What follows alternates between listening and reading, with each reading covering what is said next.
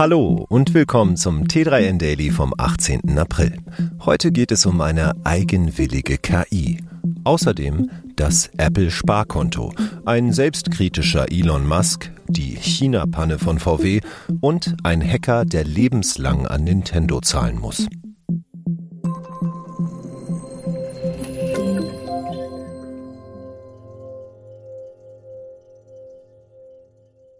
Google KI überrascht EntwicklerInnen. Wie ein Tech-Berater von Google in einem Interview erklärt hat, konnten Forschende kürzlich verblüffende Verhaltensweisen bei einer künstlichen Intelligenz beobachten.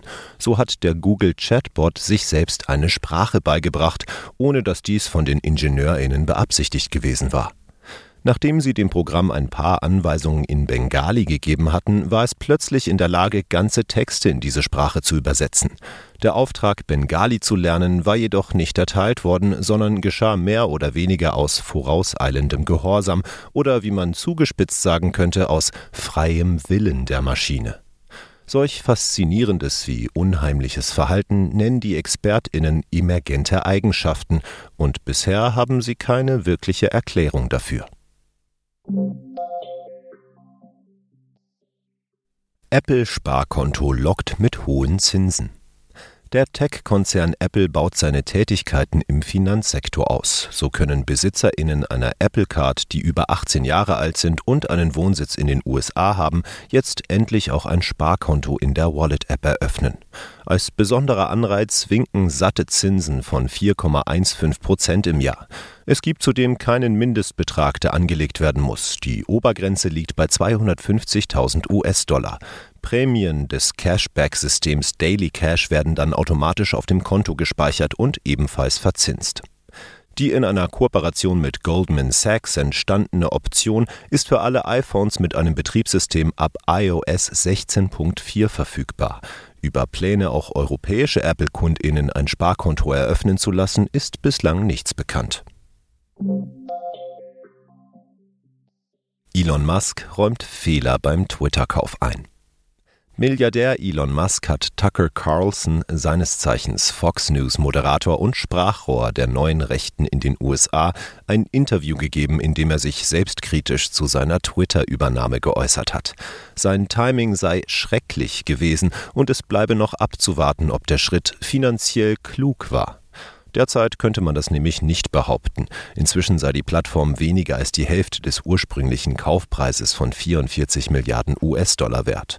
Trotzdem bereue Musk den Kauf nicht. Er wolle weiterhin Twitter zu einem Paradies für freie Meinungsäußerung machen. Rechten Verschwörungstheoretikern wie dem Interviewer Carlson dürfte Musks eigenwillige Definition dieses Vorhabens sicher gefallen.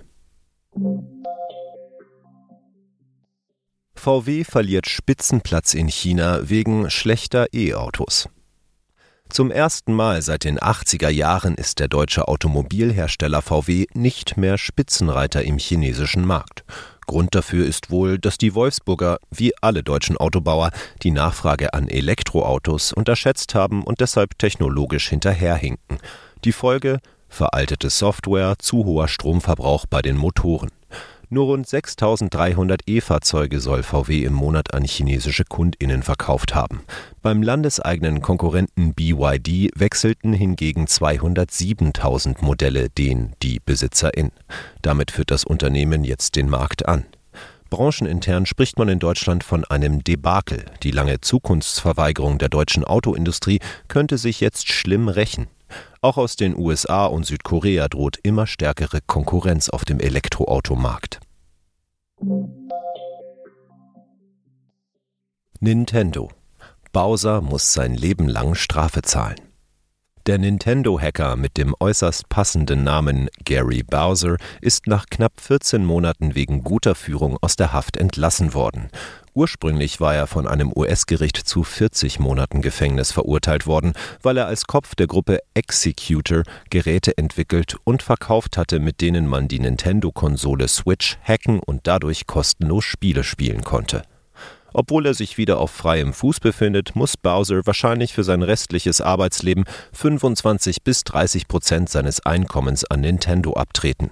Schließlich gilt es eine satte Strafe von 10 Millionen US-Dollar abzustottern, zu der er ebenfalls verurteilt worden ist.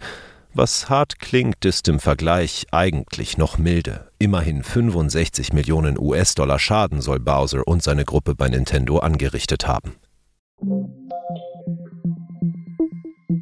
Das war es schon wieder mit dem T3N Daily für heute. Noch viel mehr zu allen Aspekten des digitalen Lebens, des Arbeitslebens und der Zukunft findest du rund um die Uhr auf t3n.de.